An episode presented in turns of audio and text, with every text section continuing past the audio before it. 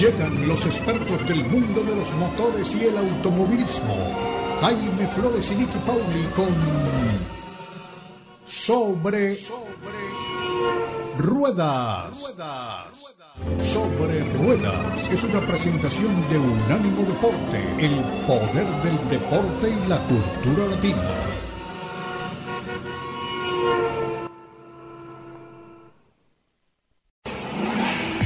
Sobre Rueda. Sobre Rueda. El programa donde rugen los motores.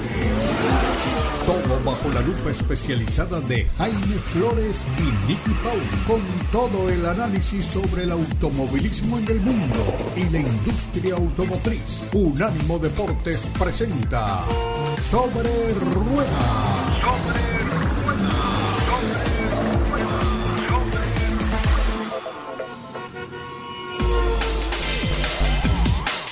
¿Qué tal amigos? Bienvenidos una vez más a Sobre Ruedas a través de Unánimo Deportes. Hoy es día de carreras, Gran Premio de Fórmula 1 en Silverstone. Tenemos también novedades sobre la industria automotriz. Parecen ir normalizándose los negocios de venta y compra de vehículos, particularmente los nuevos. Los grandes fabricantes están anunciando en el mes que acaba de terminar una, mm, un impulso en las ventas, una normalización también de los inventarios Parece que el tema de los microprocesadores ha quedado completamente atrás. Y tenemos también para compartir con ustedes las impresiones de manejo de unos vehículos que hemos tenido la suerte de conducir tanto mi compañera Nikki Pauli como este servidor. Ya que hablamos de Nikki, pues qué placer saludarla Nikki. Bienvenida una vez más a Sobre Ruedas. Saludos Jaime, saludos amigos, qué gustazo estar compartiendo con todos ustedes en este domingo, domingo de Gran Premio de Silverstone round número 11 del Campeonato Mundial de la Fórmula 1 en la temporada 2023. Caramba, cómo se ha ido pasando rapidísimo este campeonato cómo vamos con el acelerador a fondo, no puedo creer, y lo comentábamos con Jaime incluso antes del programa, no podemos creer que ya estemos en el Gran Premio número 11 prácticamente a mitad de temporada, una temporada que como hemos hablado en ocasiones anteriores, se esperaba que tuviera mayor número de grandes premios, nos hemos quedado en 22, es un muy buen número realmente, así que ya estamos llegando a la mitad en una semana además en la que se han anunciado ya eh, las competiciones para el 2024. De eso también estaremos conversando un poquito más adelante en este segmento. Pero llegamos, como decíamos, al Gran Premio de Gran Bretaña. Es el Gran Premio, de alguna manera. ¿Y por qué lo digo con ese énfasis, con esa entonación? Porque fue Gran Bretaña el, el lugar que hospedó la primera carrera oficial de lo que es la Fórmula 1 como la entendemos hoy. Fue un 13 de mayo de 1950, precisamente en el circuito en el que compite este fin de semana la Fórmula 1, el trazado de Silverstone, una pista rapidísima en la que prácticamente el 80% del circuito los pilotos van con el acelerador totalmente hacia el fondo, pegadito, full acelerador en una pista que tiene una, una trazada eh, que fluye muy bonito y que le gusta mucho tanto a los pilotos como a los fans.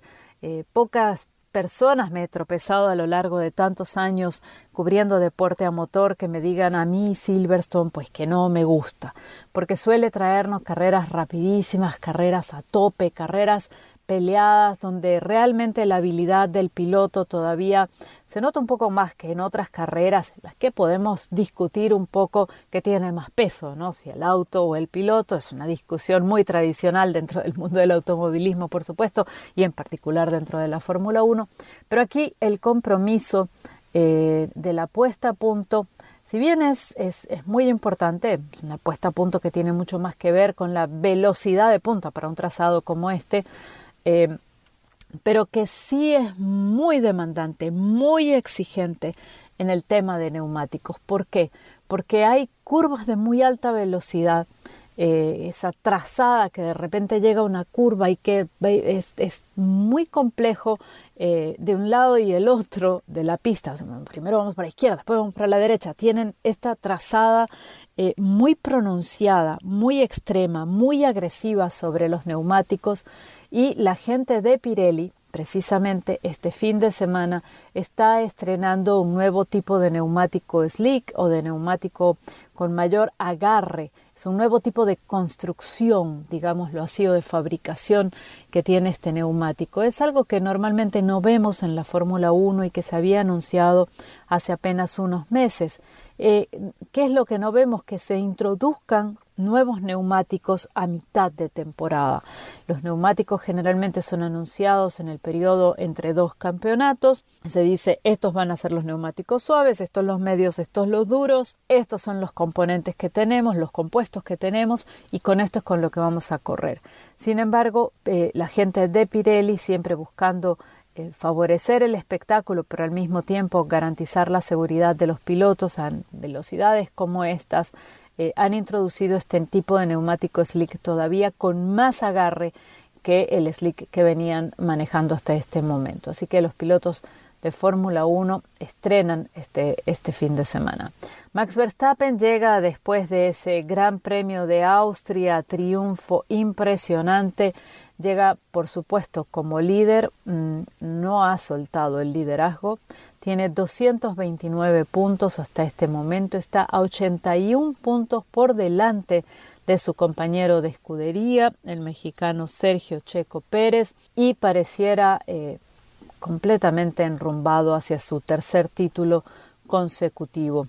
Eh, esta sería, muy posiblemente será su sexta victoria eh, al hilo y por supuesto gracias al trabajo que ha hecho Verstappen junto con Checo Pérez, el equipo Red Bull se mantiene al frente del campeonato de constructores con 377 puntos. Yo creo que esta, esta batalla en particular ya está cerrada, sellada, a menos que pase algo en lo que resta del campeonato, que lo veo muy difícil. Eh, pienso que lo que vamos a estar eh, siguiendo más que el primer lugar en el campeonato de constructores son el segundo, tercero y cuarto lugar en el campeonato de constructores, que en este momento lo ocupan respectivamente Mercedes con 178 puntos, Aston Martin apenas tres puntos por detrás, 175 y la gente de Ferrari en el cuarto lugar con 154 tantos. Los demás equipos muy, muy atrás. Alpine en el quinto lugar con 47, McLaren en el sexto con 29, el equipo Haas con 11 puntos en el séptimo lugar, Alfa Romeo en el octavo con 9 tantos, Williams en el noveno con 7 y Alfa Tauri en el décimo lugar con 2 puntos. Llama la atención, sí, en esta temporada que todos los equipos de Fórmula 1 eh, presentes en el campeonato han sumado puntos para este momento, algo que no siempre veíamos. A veces llegábamos incluso a tres cuartas partes del campeonato disputado y había equipos, eh, recuerdo por ejemplo el caso de Williams en alguna temporada, que todavía no habían sumado siquiera un punto. Eh, esta es una pista, como les decía, rápida, una pista que tiene cada vuelta 5.89 kilómetros. Es un circuito en el que vamos a hacer un poquito de, de memoria de lo que pasó en la temporada 2022. Carlos Sainz de Ferrari fue el ganador. En el podio lo acompañaron Sergio Checo Pérez y Lewis Hamilton. Lewis Hamilton hizo en aquella oportunidad la vuelta más rápida en su carrera, en su carrera en casa, delante de su público. Y en el caso de eh, Sainz, no solamente eh, ganó, sino que también hizo la pole position. Así que una muy buena carrera para Ferrari. Sin embargo, Charles Leclerc, piloto de Ferrari, también decía eh, previo a este fin de semana que esta es una pista en la que vamos a notar las debilidades del Ferrari en esta temporada. Él no cree que las cosas vayan a estar tan, tan fáciles para ellos o que puedan estar peleando incluso por las posiciones eh, principales. Vamos a ver si de todas maneras qué ocurre. Los compuestos de neumáticos que van a utilizar, el compuesto C1 va a ser el compuesto duro, eh, el compuesto C2 es el medio y el C3 es el blando. Esta es para los que les gusta llevar los numeritos, las estadísticas y siempre esa onda un poco histórica que me preguntan tanto por redes sociales, particularmente en Twitter. Por cierto, esta, esta semana tuve en arroba media racing en Twitter a unos, no sé, quizás más de 30 mensajes. Em, privados que me mandaron diciéndome, oye, por favor, no te olvides de contarnos datos históricos, los más ganadores en esta carrera. Pues este es el Gran Premio de Gran Bretaña número 74. Eh, es un gran premio que ha estado siempre presente en el calendario y que comparte esta, eh, este título, digámoslo, con el Gran Premio de Italia, que también ha estado presente prácticamente en cada oportunidad. Es el 57 Gran Premio número 57 que se disputa en Silverstone. No todos los grandes premios eh, que se han corrido en Gran Bretaña o Gran Premio de Gran Bretaña han sido en este circuito. Aintree eh, fue otra de las pistas que hospedó a la Fórmula 1 eh, en un circuito ubicado en el área de Liverpool. Lo hizo en 1955, 57, 59, 61 y 62 y Brands Hatch eh, fue un circuito que también estuvo muy presente en la Fórmula 1 entre 1964 y 1986, pero sin duda, el que más grandes premios ha presentado es el circuito de Silverstone. Eh, ¿Qué pilotos eh, este fin de semana estarán en la parrilla de arrancada y han ganado el Gran Premio de Gran Bretaña? Eh, aparte de Lewis Hamilton, que ya lo hemos mencionado, también está Fernando Alonso, Carlos Sainz de Ferrari, también han ganado en esta, en esta carrera. Así que eh, tenemos pilotos que pudieran repetir. Vamos a ver qué ocurre. En un fin de semana en el que no solo se habla de lo que pase en Silverstone, sino también de lo que vendrá en el futuro de la Fórmula 1. Hablábamos al inicio de este segmento del calendario del 2024, un calendario que por supuesto deberá ser aprobado por la Comisión Deportiva de la Fórmula 1 hacia finales de año, generalmente ocurre en el último trimestre del año, eh, pero uno de los cambios más grandes que llega al principio de la temporada eh, próxima será que eh, la temporada no comenzará en Arabia Saudí, como se había informado, sino en Bahrein. Eh, sin embargo, tanto Bahrein como Arabia Saudí tendrán una peculiaridad en sí mismas y es que ambas carreras se disputarán el día sábado. Según eh, nos ha informado la organización, esto se debe al Ramadán, a la celebración del Ramadán. Así que otros grandes cambios que han realizado las fechas, eh, por ejemplo, Japón. Últimamente veíamos que el circuito de Suzuka albergaba carreras hacia el final de la temporada y eh, el país nipón tendrá ahora carrera a principios de temporada, entre los días 5 y 7 de abril. Esto es algo que ya se ha confirmado de parte de eh, los representantes organizadores en Japón propiamente, ¿no? Así que ya esto estaría confirmado. España y Azerbaiyán también cambian de fecha, eh, siendo la que a mí más me llamó la atención la fecha de Barcelona pasa a mediados de junio cuando hace tanto calor en Europa, pero bueno, eh, veremos cómo, cómo le va a los pilotos y a los equipos. Así que muchos cambios en el calendario de la Fórmula 1 para la próxima temporada. Empezará el 3 de marzo en Bahrein, Exakir, 9 de marzo en Arabia Saudí, 24 de marzo en Australia, y así seguiremos compitiendo en Melbourne, Australia, Suzuka, Shanghai, Miami, Imola, Mónaco, Montreal, Barcelona, Austria, Gran Bretaña, Hungría, Bélgica, los Países Bajos en Sandford, Italia, Azerbaiyán, eh, Singapur, Estados Unidos en Austin, México en el Autódromo Hermanos Rodríguez, Interlagos en Brasil, Las Vegas, eh, Qatar y Abu Dhabi para cerrar el 8 de diciembre el campeonato. Un campeonato larguísimo. Así que bueno, con esto los dejo por el momento. Vamos al corte comercial y ya regresamos con mucho más. Y así hemos llegado al segundo segmento de Sobre Ruedas por Unánimo Deportes.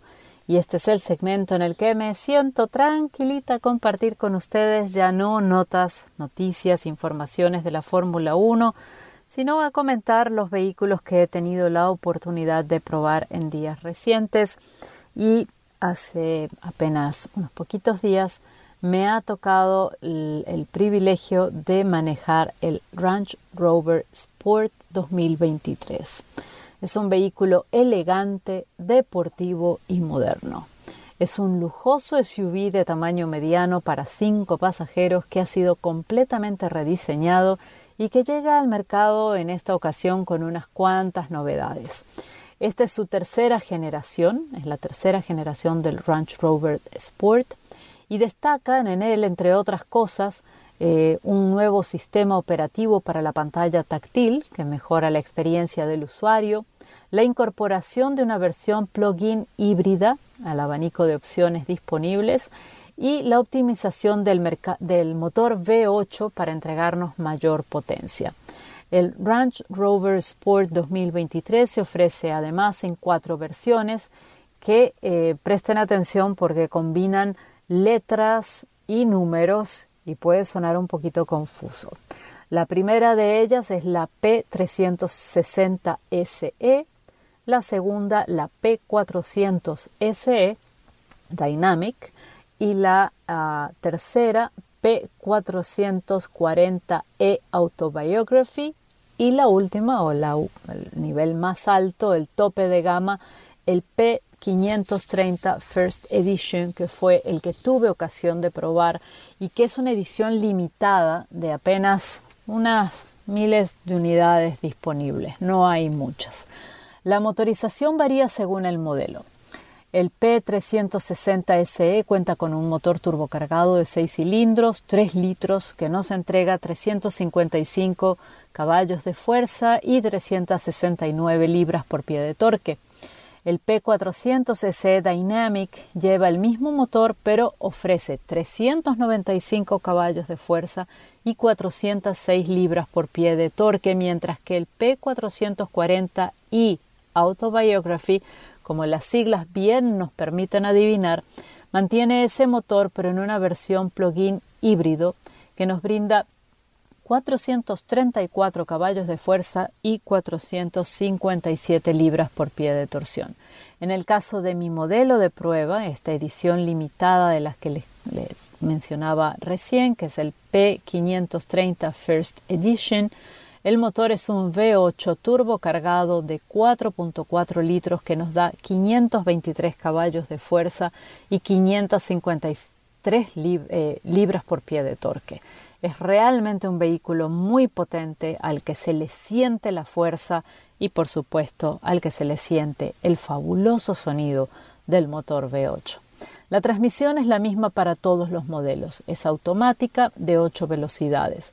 Lo mismo vale decir para el sistema Dynamic Response Pro de suspensión activa que contribuye muy positivamente manteniendo la agilidad y la estabilidad del vehículo, sobre todo en eh, las curvas. Es algo que también podemos sentir en el manejo de este SUV. En el exterior, el Range Rover Sport ofrece acabados muy elegantes, luces LED premium y diurnas de RL. El parachoques inferior es de doble apertura, incorpora elementos de color y a través de ese detalle nos crea mayor amplitud visual. Otro elemento que destaca son las manillas que se repliegan al cerrar el vehículo permitiendo una superficie totalmente lisa, es decir, desaparecen, es como si la carrocería las absorbiera y ya no las, no las viéramos más. ¿no? Por supuesto, en cuanto ustedes aprietan el clicker para abrir, para eh, acercándose al vehículo para abrir las puertas, las manillas se despliegan una vez más hacia afuera. Allí pueden eh, tomarlas para abrir las puertas, son realmente muy cómodas. Pero esa sensación lisa, pulcra, eh, le da una línea muy linda y también, por supuesto, favorece la aerodinámica. Esto junto a un techo que es soldado con láser mejora, y aquí volvemos otra vez al punto, ese rendimiento aerodinámico con un coeficiente de solo 0.29. Por otra parte, estos dos factores eh, permiten que el vehículo tenga un estilo diferenciador, un estilo único. Cuando hablamos del mundo de los SUV, con frecuencia vemos eh, diseños que son muy parecidos unos con otros y sin embargo este vehículo tiene un clarísimo ADN, se diferencia frente a otros eh, modelos en el mercado por, por, ese, por esos toques tan elegantes y por esa estructura que es un poco angular, si se quiere, con un techo que es un poquito más bajo hacia la parte de atrás, pero sin ser tremendamente bajo, con lo cual no se ve afectada, por supuesto, la capacidad de carga cuando hablamos de carga eh, vertical, no solamente horizontal. Eh, por supuesto, tratándose de un Range Rover y de un modelo Sport, es inevitable pensar en excursiones off-road no es un vehículo estrictamente off-road, así que esto tenemos que dejarlo claro en principio.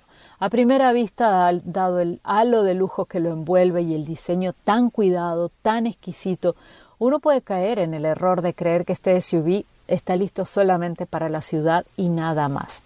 Pero no es el caso. De hecho, puede distanciarse del suelo en poco más de 11 pulgadas y desplazarse muy adecuadamente por terrenos que están fuera del pavimento. Mi P530 First Edition fue diseñado sobre una plataforma de 118 pulgadas, lo cual permite una distribución interna del espacio muy confortable.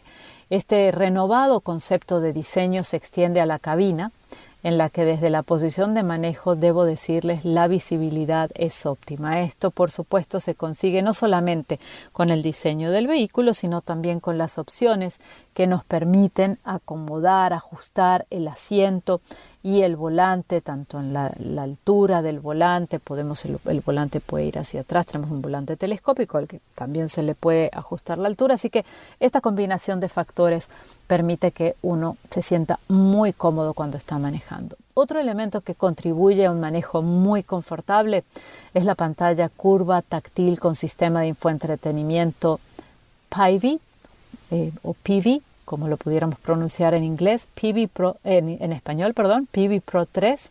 La pantalla mide 13.1 pulgadas y las funciones pueden ser controladas por tacto o presionando sobre los botoncitos que están en la pantalla, en la pantalla insertados, porque son botones táctiles. Espero dan la sensación de que uno está apretando un botoncito. En cuanto al panel digital tras el volante, es configurable, mide 13.7 pulgadas, Debo decirles que todas las gráficas son increíblemente claras con estas pantallas eh, tan amplias. Los asientos, como les decía, son muy cómodos. Los delanteros cuentan con apoyabrazos individuales y en el caso del asiento del chofer, pongan atención, se ofrecen nada más y nada menos que 22 ajustes posibles. Por supuesto, hay sistema de calefacción, de ventilación y de masaje. Cuando les decía que los asientos se pueden eh, ajustar y que esto nos ayuda a, encontrar esa posición cómoda para el manejo, pues hacía referencia a esto. 22 posiciones eh, de ajuste posible para una butaca es un número prácticamente infinito. Para la segunda fila los asientos han sido optimizados ergonómicamente y se ha agregado casi una pulgada de espacio para las piernas respecto al modelo eh, precedente. Estas butacas pueden reclinarse, también cuentan con función de masaje y gracias a las pantallas del sistema de infoentretenimiento que son individuales, hay muy buenas posibilidades de relajarse y descansar durante un viaje largo. De hecho, es uno de estos vehículos en los que a veces uno quiere estar manejando el vehículo, pero a veces también preferiría que otro lleve el control del volante y uno poder eh, relajarse en estas butacas tan cómodas, disfrutar de una película, del sistema de entretenimiento y por supuesto del masaje que le puede dar a uno estas butacas. El sistema de audio es Meridian estándar y existe la opción de un sistema Signature Sound System con 29 parlantes, subwoofer y hasta 1430 watts de amplificador. La cabina cuenta con sistema de Active Noise Cancellation, con lo que se convierte en un espacio muy silencioso y es un ambiente casi zen, eh, al que se suma también un sistema de purificación de aire. Por supuesto, este sistema contribuye a filtrar impurezas y a mantener una óptima eh, calidad de aire en todo momento. Eh, es compatible con Apple CarPlay, con Android Auto, ambos con, con conexión inalámbrica. Los materiales incluyen ultrafabrics livianos con acabados de primera, muy atractivos a combinación de dos tonos, y como alternativa se ofrece la posibilidad de cuero Windsor o de semianilina suave. Los materiales se combinan a la perfección además con nuevos acabados interiores. Eh, hay uno que se llama Moonlight Chrome, que es impresionante, mientras que elementos como los parlantes de audio están integrados eh, en la estructura del, del, vehículo, así que prácticamente son invisibles. En cuanto a la seguridad, estándar en todos los modelos, sistema de alerta de colisión frontal inminente con frenado automático, sensores delanteros y traseros para ayudar en maniobras de estacionamiento, asistencia para mantenerse en el carril de manejo, advertencia de tráfico en punto ciego, eh, cámara con vista cenital de 360 grados, control de crucero adaptativo, luces altas automáticas y sistema de alerta para la atención del conductor, entre otros. También hay paquetes opcionales, ustedes pueden personalizar este vehículo según lo deseen, mi modelo de prueba, el consumo de combustible se ubicaba en las 19 millas por galón, esto es combinado entre ciudad y carretera, y el precio del Ranch Rover Sport arranca en los 83.600 dólares. Un vehículo sencillamente delicioso que les invito a probar. Nosotros vamos ahora al corte comercial y pronto regresamos con las noticias de la industria automotriz en la voz de Jaime. Ya volvemos con más. Aquí estamos de nuevo con ustedes en otro segmento de esta edición de hoy de Sobre Ruedas y como les habíamos anunciado en nuestro saludo, en nuestra bienvenida, pues todo parece indicar que las ventas de vehículos tienden a normalizarse, ya van por muy buen camino y de hecho, tanto General Motors como Toyota, como Ford y otros fabricantes han anunciado que sus ventas se incrementaron significativamente, que vendieron más Mm, camiones ligeros y vehículos deportivos, eh, particularmente los utilitarios deportivos, durante el eh, segundo trimestre eh, de este año 2023. Esto a pesar de que pues los intereses, las tasas de interés siguen altas y esto pues perjudica un poco el tema de la financiación de los vehículos, de todas maneras las ventas se mantienen firmes, además porque se han resuelto los problemas que vivimos en la cadena de suministros a lo largo de buena parte de los dos últimos años y buena parte también de este primer trimestre del año 2023. Pues bien, los grandes fabricantes en los Estados Unidos reportaron ventas eh, significativas, incremento significativo en sus ventas en el segundo trimestre de este año. Esa es la señal más fuerte de que la industria automotriz está regresando después de haber tenido que superar esta escasez de partes de suministros y de haber pues enfrentado, como ya lo decíamos, el eh, problema que ha venido causando el incremento en las tasas de interés. General Motors, que es el eh, fabricante más grande de vehículos de los Estados Unidos, dijo que vendió en total 691.978 vehículos entre los meses de abril y junio. Esto es un incremento de 19% sobre las mismas cifras em, reportadas para el año pasado. Fue el mejor trimestre de la compañía en más de dos años en lo que tiene que ver con ventas. Repetimos, la cifra es significativa, 691.978 vehículos vendidos en el segundo trimestre de este año. Como bien lo saben los oyentes de Sobre Ruedas, pues los fabricantes han tenido que enfrentar a lo largo de los dos últimos años, pues esta escasez en los chips de computadores, en los microprocesadores, que ha obligado a las fábricas en algunos casos a cerrar sus plantas de producción y a dejar a los concesionarios con menos vehículos para la venta. En la medida en que hay menos vehículos para vender en los eh, salones de exhibición de los concesionarios y tienen menos vehículos en sus patios, pues hay varios fenómenos que comienzan a aparecer. El primero tiene que ver pues con el incremento de los precios como resultado de la ley de oferta y demanda.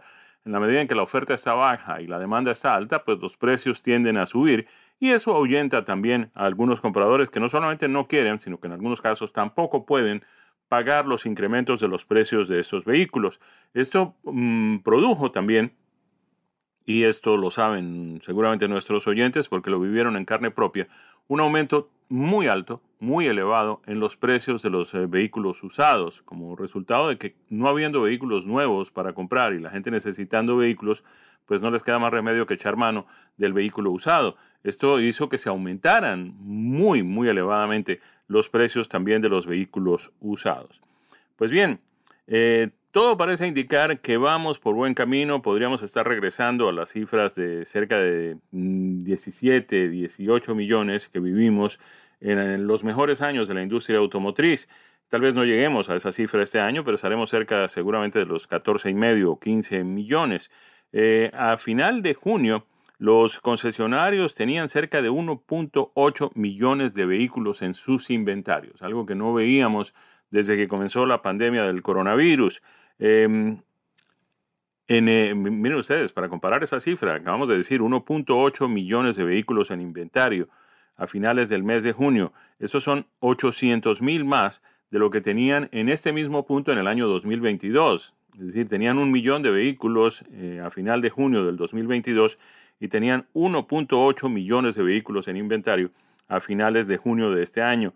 Eh, las eh, mm, ventas de vehículos han eh, significado también, y esto es muy importante para la economía del país, creación de empleos, mm, una cifra significativa de empleos nuevos creados y también incremento en los salarios de quienes trabajan en la industria automotriz, no solamente en la fabricación, en, en la distribución de vehículos, sino también en las ventas.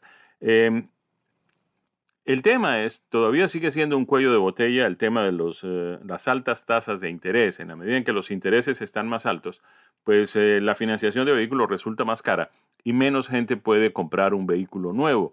Es, hay una buena noticia en este sentido y es que la Reserva Federal decidió no aumentar en su última reunión las tasas de interés, pero de todas maneras siguen elevadas comparadas con lo que hemos tenido en años anteriores y esto pues obliga a que la gente piense dos veces eh, antes de comprar un vehículo nuevo. En la medida en que los, eh, las tasas de interés se reduzcan, pues habrá más gente interesada en comprar un vehículo financiado.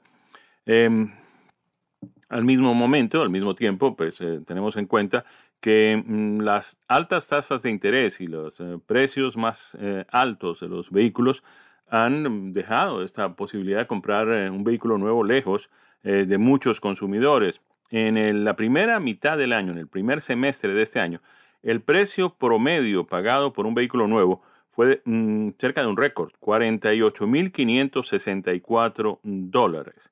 La tasa de interés promedio puso eh, los préstamos de carros en los primeros seis meses de este año, en el primer semestre del año 2023, en 7.09%, que es una cifra que no veíamos en varias décadas. Estuvo en 4.86 apenas el año pasado. Eh, esto significa que mm, el precio promedio mensual del pago de un vehículo, ese vehículo que acabamos de mencionar, el vehículo promedio de 48.564 dólares, estaría en 784 dólares este año, comparado con 691 dólares que estaba ese mismo precio, ese mismo pago mensual por la financiación de un vehículo de estas características hace apenas un año. O sea, pasamos del año 2022 con un pago mensual de 691 dólares por el vehículo promedio a 784 este año. Eh, la demanda de vehículos obviamente va a estar limitada no solamente por los precios más altos, sino también por las tasas de interés más elevadas. Y esto podría mm, comenzar a bajar, no tan rápidamente como quisiéramos, eso ocurre siempre, nunca las cosas bajan tan rápidamente como suben y mucho menos tan rápidamente como uno quisiera pero eso podría de alguna forma comenzar a estimular eh, una demanda en los vehículos. Eh, de acuerdo con una estimación de Cox, con un cálculo que ellos han hecho, la venta total de carros nuevos y camiones aumentó 11.6% en el primer semestre de este año a 7.65 millones. Si las cosas siguen como van, y todo parece indicar que van a tender a mejorar, Miren ustedes, estaríamos hablando de más de 15 millones de unidades vendidas a final de este año, si las cosas siguen como están. Pero como todo parece indicar que podrían mejorar antes de mm, que concluya este año, pues las ventas superarían seguramente los 15 millones y esto significaría un aumento de 8% con relación a los vehículos vendidos el año pasado. Algunos fabricantes reportaron, reportaron perdón, em, incrementos sólidos eh, en sus ventas en el trimestre pasado. Toyota dijo que sus ventas en los Estados Unidos aumentaron 7%, vendieron 568.962 unidades eh, de vehículos, eh, básicamente vehículos ligeros, automóviles y camiones ligeros. Stellantis, que es la compañía que aglutina Jeep, Ram, Chrysler y otras marcas, estamos hablando allí de Fiat, estamos hablando allí de Alfa Romeo, en fin, otros fabricantes, pues vieron un aumento en sus ventas, reportaron que habían aumentado 6%, vendieron 434.648 unidades. Honda, el fabricante japonés que también se vio mm, eh, severamente damnificado por la escasez de microchips, eh, reportó aumento en sus ventas en 45%, 347.025 vehículos. Hyundai y Kia, que son los fabricantes surcoreanos que aunque pues eh, funcionan de manera independiente, pertenecen al mismo conglomerado financiero, pues mm, aumentaron sus ventas en 210 mil vehículos cada uno. Eh, además, reportaron eh, incremento en sus ganancias de 14% para Hyundai y 15% para Kia. Ahora nos preguntamos qué pasa con los vehículos eléctricos, que parecen ser el segmento de más eh, rápido crecimiento en la industria automotriz. Pues Rivian, que es este fabricante de mm, camionetas, camiones pick-up eléctricos y vehículos deportivos, también utilitarios deportivos, dijo que entregó 12.640 vehículos en el segundo trimestre y esto representa un incremento de 59% sobre el año pasado. Tesla reportó un 83% de incremento en sus ventas globales en el segundo trimestre de este año. Más de 500.000 vehículos eléctricos, de acuerdo con eh, los datos de Cox, fueron vendidos en los Estados Unidos en los primeros seis meses de este año y más de un millón de vehículos eléctricos se venderán antes de que concluya este año 2023. Esto representa un récord para la venta de vehículos eléctricos a batería, vehículos eh, que, mm, en los que se incluyen obviamente los automóviles, pero también los camiones ligeros. De manera que pues Además, eh, no podemos irnos sin mencionar que General Motors vendió más de 15.300 vehículos eléctricos a batería, cerca de 14.000 fueron el Chevrolet Bolt, que lamentablemente pues ha salido de producción, vendieron 1.348 Cadillac Lyric y 47 GMC Hummer, eh, la camioneta pickup de GMC eléctrica pues que trae de nuevo al mercado el famoso Hummer de tantos años. Nos vamos. Cumplimos compromisos comerciales y cuando regresemos estaremos compartiendo con ustedes impresiones de manejo de dos vehículos muy interesantes. Un eh, pickup de tamaño mediano de General Motors y un mm, utilitario deportivo completamente eléctrico de Genesis la división de productos de, lujo de la compañía coreana Hyundai. Ya regresamos con más aquí en Sobre Ruedas a través de Unánimo Deportes. Y hemos llegado así al cuarto segmento de Sobre Ruedas por Unánimo Deportes y ahora sí es el momento de que Jaime nos cuente qué vehículos ha tenido la oportunidad de manejar. Jaime, el micrófono es todo tuyo, cuéntanos. Así es, Nicky, aquí estamos de nuevo para compartir con nuestros oyentes impresiones de manejo de un par de vehículos realmente excepcionales que hemos tenido la suerte de conducir. Yo quiero empezar, bueno, para mencionar los dos, vamos a, comenzar por eso. Eh, tenemos por un lado un pickup de tamaño mediano, que es el Chevrolet Colorado de General Motors, y tenemos por otro lado el Genesis GB70 electrificado, que es un eh, utilitario deportivo de mm, Genesis, que es la división de productos de lujo de la marca coreana Hyundai. Empecemos diciendo que este pickup de tamaño mediano de General Motors, el Chevrolet Colorado, logró conseguir algo que no es fácil en la industria automotriz, que es mejorar significativamente algo que ya es suficientemente bueno. Y uno se imagina cuál es el propósito de invertir cantidades muy significativas de dinero en traer toda esta serie de mejoras a un producto que se está vendiendo bien, que está gustándole a la gente que lo está comprando y que pues eh, no hay necesidad de hacer cambios en él porque pues eh, los resultados son significativamente buenos. Pues bien, lo que ha hecho General Motors con ese Chevrolet Colorado es algo que deberían hacer todos los fabricantes con todos sus vehículos de vez en cuando, que es recortar aquello que no es necesario y que la gente no necesariamente está viéndose mm, atraída por eso cuando llega al salón de exhibición de un vehículo. Eso hicieron en el Chevrolet Colorado. Tal vez había demasiadas versiones, demasiadas opciones, demasiados cambios. Y la gente estaba pues muy contenta con mm, el producto básico, el producto general. ¿Qué hicieron con el Chevrolet Colorado? Pues hombre, redujeron la cantidad de cabinas que tenía. Tenía tres cabinas distintas. Pues se quedaron solamente con la cabina eh, de cuatro puertas, que a todo el mundo le gusta, con la cabina de cuatro puertas, que a todo el mundo satisface, con la cabina de cuatro puertas y además con una cama de un solo tamaño. A ver, ¿qué hicieron con ese Chevrolet Colorado? Que es el pickup de tamaño mediano de General Motors. Ya hablamos eh, sobre otros productos del mismo segmento.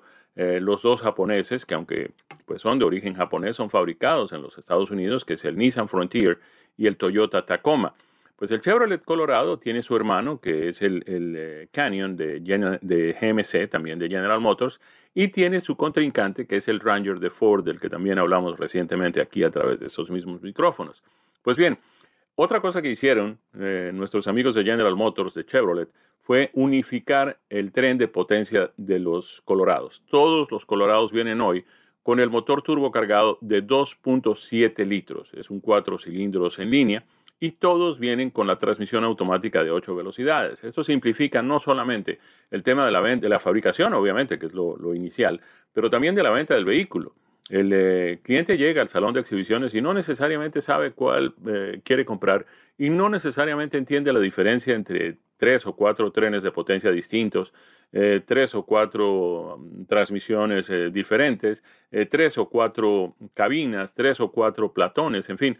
es mucho más fácil vender, primero fabricar, pero además vender y sobre todo ofrecer mantenimiento a un vehículo eh, que tiene una serie de características eh, comunes en sus diferentes versiones. Pues bien, este motor 2.7 litros, 4 cilindros, entrega 237 caballos de potencia.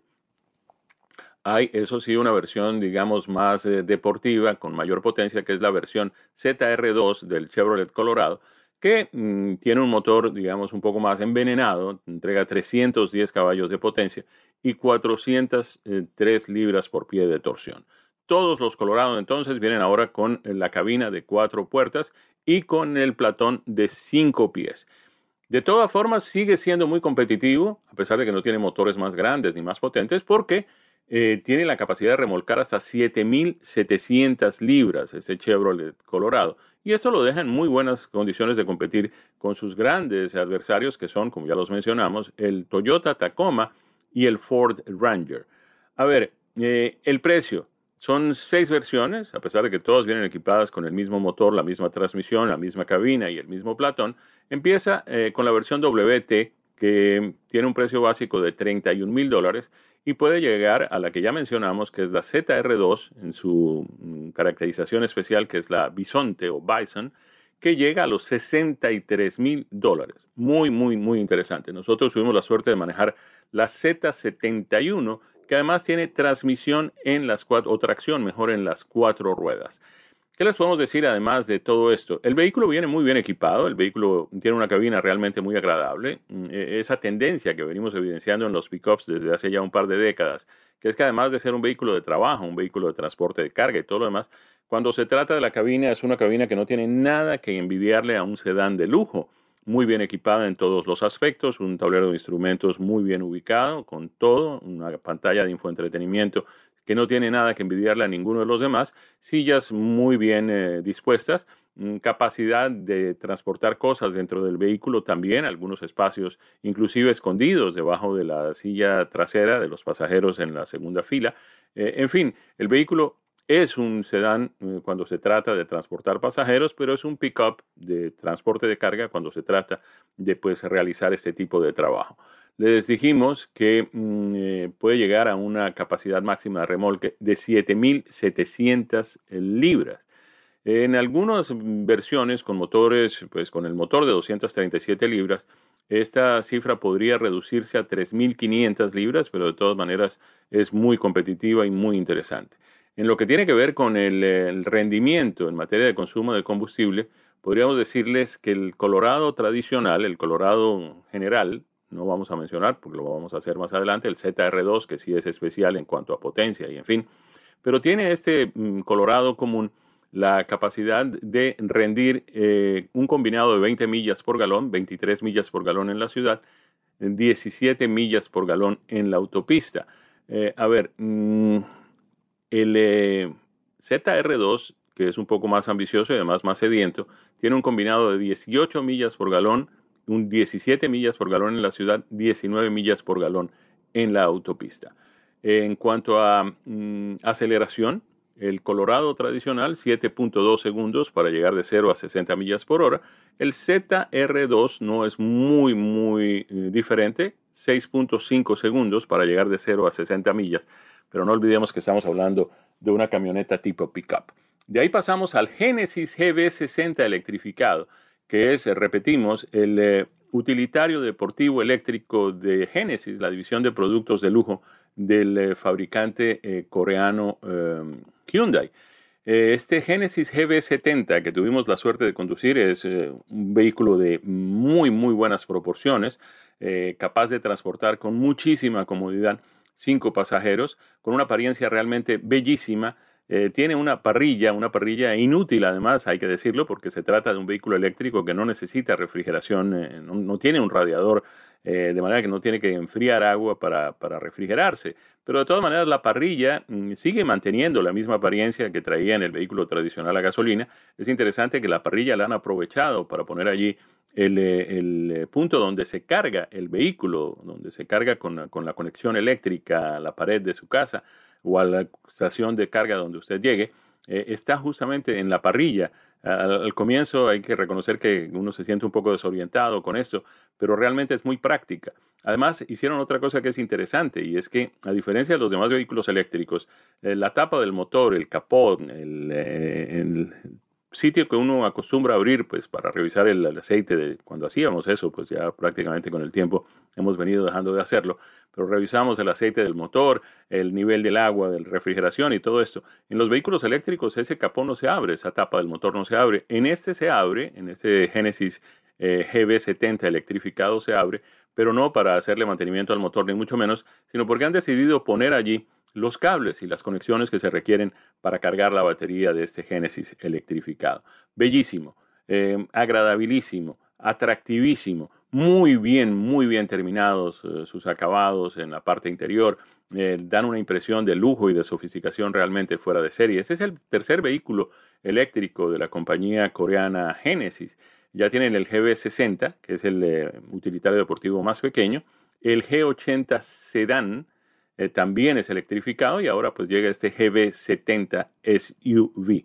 Eh, hay dos versiones de ese vehículo, el avanzado que empieza con 67.550 dólares de precio básico y la versión Prestige que llega, que fue la que tuvimos la oportunidad de conducir, que llega a, a 73.773 dólares.